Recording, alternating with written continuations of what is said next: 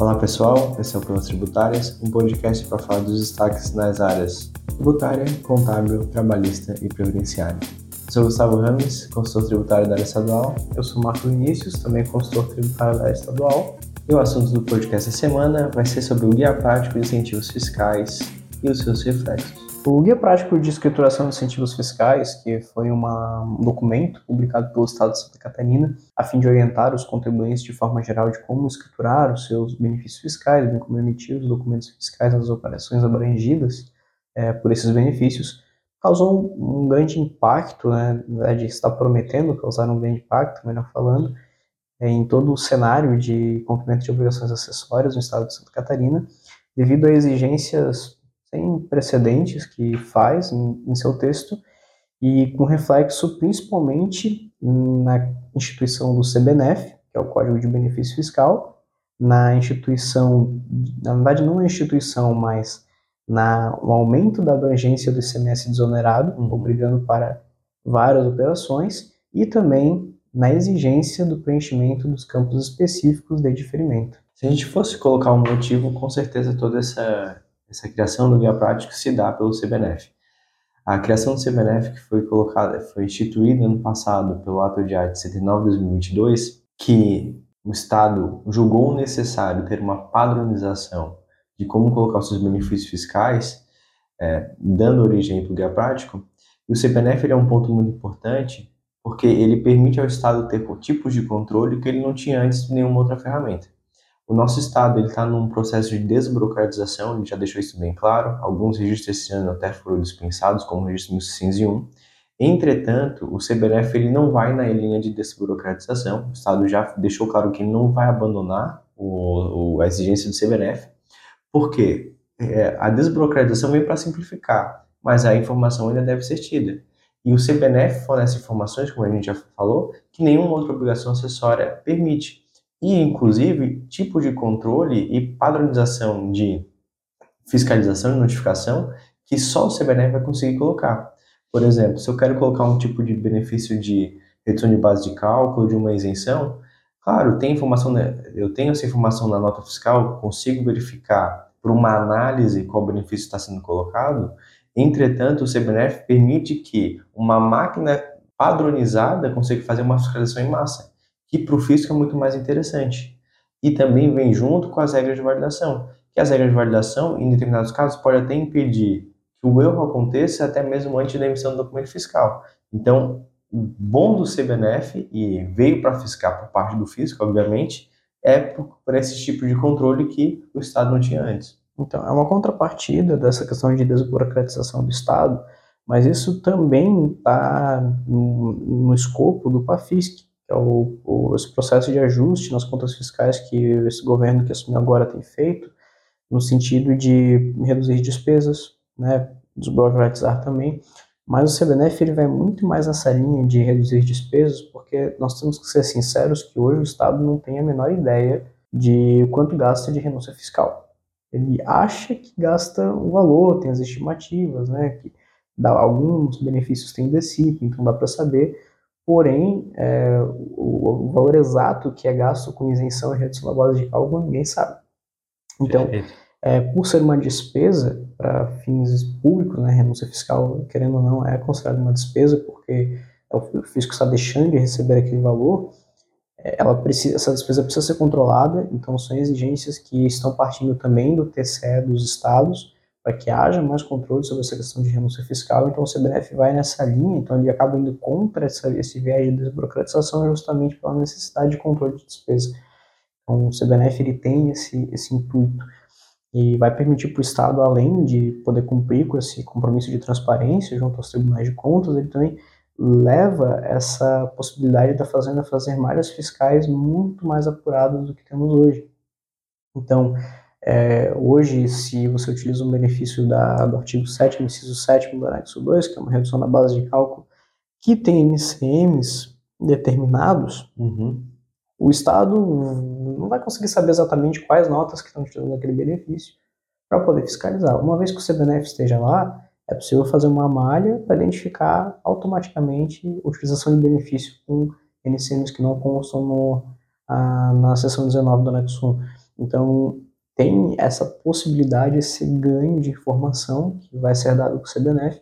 E esquecemos de falar né, que tanto o CBNF quanto o semestre desonerado quanto o diferimento entra em vigor né, para novembro de, uhum. de 2023. Se não for prorrogado novamente, né? Se não for prorrogado novamente. Mas tem a questão do semestre desonerado também, né, Gustavo? Sim, o semestre desonerado, aqui no nosso estado ele não era muito utilizado, ele não, ele foi criado principalmente por causa da SUFRAMA, da Zona Franca de Manaus, benefícios vinculados a eles, que é basicamente com benefícios que condicionavam o desconto. Como assim?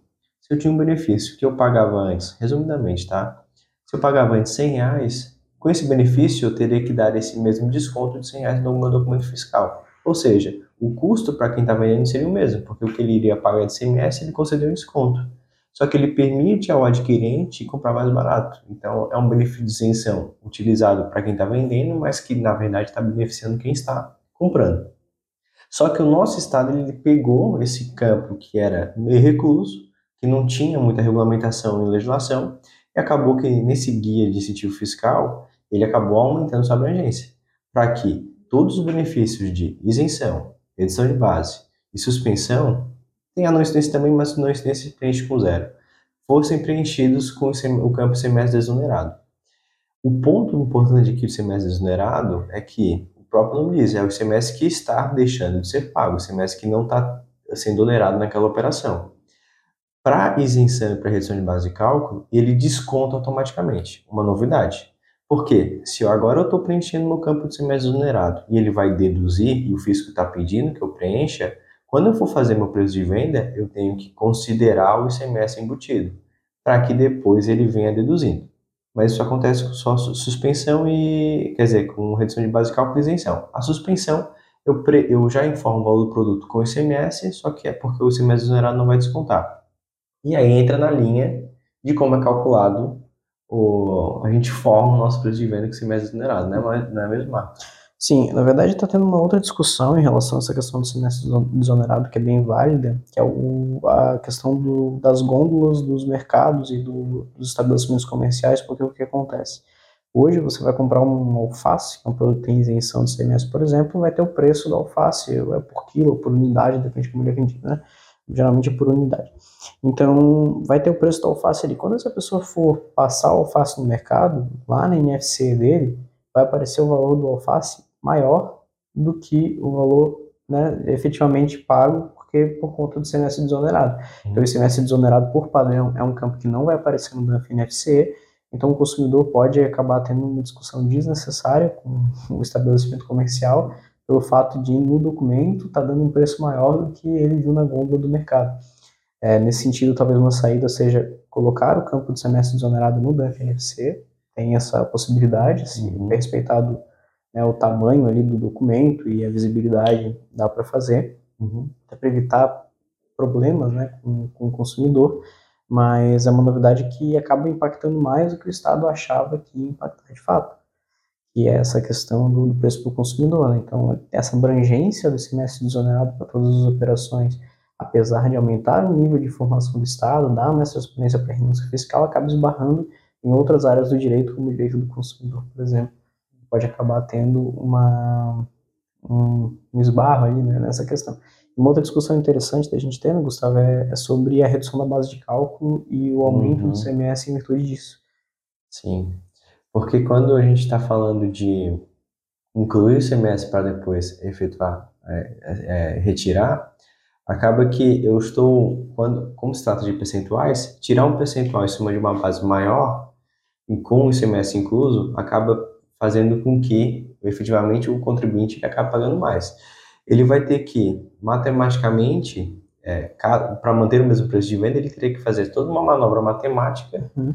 para que no final resultasse o mesmo preço de venda que ele fazia antes. Então, assim, o fisco ele está mexendo em situações, ou quis fazer a, a mexer com o preço de venda para que inclua o semestre para depois retirar, e de fato é, ele não viu os, o impacto que isso poderia acarretar, e esses pequenos detalhes a gente só vê no momento da implantação. E o FISO está vendo agora. Não é à toa que eles criaram um grupo para que reanalise o guia incentivo fiscal e efetue novas alterações. Então, assim, o guia incentivo fiscal veio por um bom motivo, que é a padronização, fazer com que os, todos os contribuintes escriturem benefícios fiscais em seu redução de base, diferimento, etc., da mesma maneira, até para que eles consigam o real valor da renúncia fiscal que desemboca no CBNF, só que fazer uma novidade, algo que nunca foi feito, como se fosse algo simples ou que todo mundo já estivesse fazendo da mesma maneira, com certeza foi um equívoco. Sem falar também do próprio diferimento, que vai seguir a mesma linha da redução da base de cálculo. E, diferente da redução da base de cálculo, na minha interpretação, o diferimento é até mais coerente do que a redução de base. Porque o diferimento, de fato, faz sentido eu colocar a base de cálculo com o CMS incluso e depois colocar na nota o valor líquido, porque, de fato, aquela operação não está sendo tributada pelo ICMS, mas se fosse, a base de cálculo deveria representar o valor que seria com o ICMS. Então, não faz sentido ser o mesmo valor como era feito antes. É, essa linha de raciocínio do, da redução da base de cálculo, na verdade, ela, ela tem um escopo de, em vez de você botar a alíquota efetiva do tributo na base, você coloca a alíquota total do tributo e depois você reduz. Isso dá um ICMS maior a pagar. Tem uma linha de, de coerência no sentido teórico, né, até para diferenciar uma redução da base de cálculo com uma alíquota menor, por exemplo, mas não tem uma linha de coerência até no sentido jurídico, e por isso que os advogados estão brigando com isso agora, no sentido de você colocar o ICMS que não existe na base, né? aquele ICMS que está reduzido e nunca vai existir, eu estou botando ele na base, estou calculando ele e isso está fazendo meu imposto ser maior. Então, existe uma linha jurídica que diz que eu só posso botar na base o imposto que realmente existe. Né? Então, por haver essa, essa discussão é que está sendo revisto se vai ou não o guia prático ser mudado, em função dessa situação. E o que já não acontece com o diferimento. Porque, na verdade, o diferimento, o ICMS existe, vai existir. Porque, apesar dele não estar sendo cobrado naquela operação, eventualmente, na etapa futura da cadeia, aquele custo vai pesar para quem estiver adquirindo.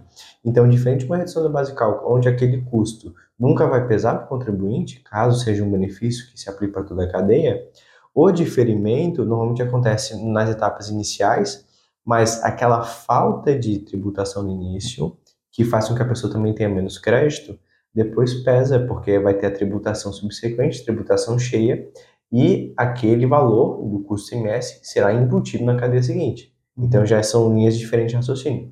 Por isso que faz mais sentido a inclusão do ICMS na base de cálculo do diferimento do que incluir o ICMS total na redução da base de cálculo. Sim, é, a lógica é que, seguindo o raciocínio de quem não concorda com essa questão do diferimento. Antes, uma mercadoria era vendida a 880, tinha 12 de CMS, se eu for incluir o CMS na base, eu vou ter uma base de 1000, né? dentro desses 1000 tem 120 de CMS embutido. Uma operação diferida, segundo esse entendimento anterior, eu vou vender por 880 e colocaria na nota 880. Se a pessoa fosse calcular o diferimento, nessa ideia que o pessoal tem, eles pagariam 12% sobre 880 isso conceitualmente é errado. Você tá, daí a operação de diferimento ela para de ser uma operação com ICMS postergado e passa a ser uma operação com uma isenção parcial. Uma que, parte do ICMS deixa de ser pago. Uhum. E o que poderia fazer sentido caso eles deixassem claro a forma de calcular o diferimento. Sim. Porque se eles falassem para a gente calcular o diferimento por dentro, como é feito no diferencial de alíquotas, uhum. esse impacto já não seria tão grande. Então, assim, tem aquele problema do cálculo, do cálculo do diferimento que não é deixado explícito na legislação, então presume-se que a regra é normal, né? aplica-se a alíquota menos o que foi destacado. Só que, de fato, se eu tenho que considerar o ICMS total da operação, a, a minha base de cálculo tem que estar maior. Uhum. Caso eles botassem para calcular o ICMS por dentro, igual é feito o diferencial de alíquotas, isso já não seria necessário, a confusão já não aconteceria. Sim. Então a gente vai, o fisco ele vai ter que achar o meio termo entre deixar o valor, o valor contábil e o valor da base de cálculo diferentes, deixando coerente ou alterando a redação do cálculo do diferimento, para que daí sim a base de cálculo seja preenchida do mesmo valor do valor contábil. Isso. E com isso encerramos mais uma edição das nossas perguntas tributárias. Agradeço a todos que nos ouviram e até mais. Até mais.